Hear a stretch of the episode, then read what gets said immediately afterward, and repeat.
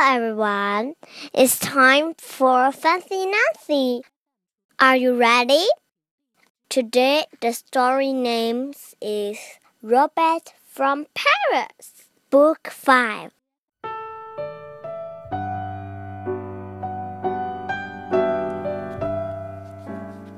Robert is a new kid in our class. He just got here from Paris.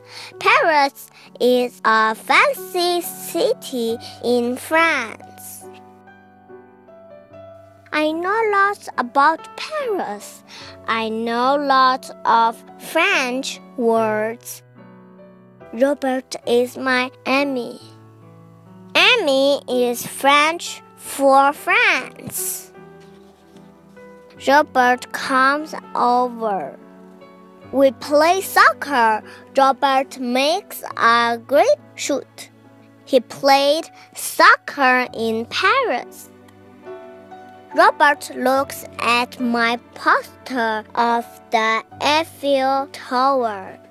He has not seen the Eiffel Tower before. How has he not seen the Eiffel Tower? It is in Paris. I am confused.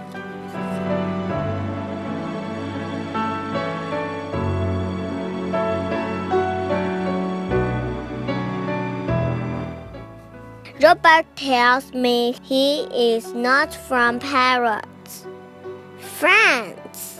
He is from Paris, Texas. He's to my ami. The end. Thank you.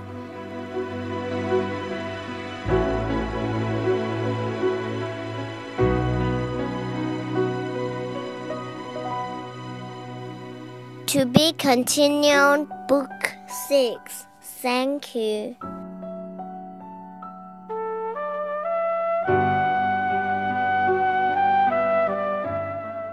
大家喜欢我的节目吗？要是喜欢我的节目话，给我送小荔枝吧。小屁主播特别喜欢吃小荔枝，喵喵喵！谢谢大家，我的故事讲完了。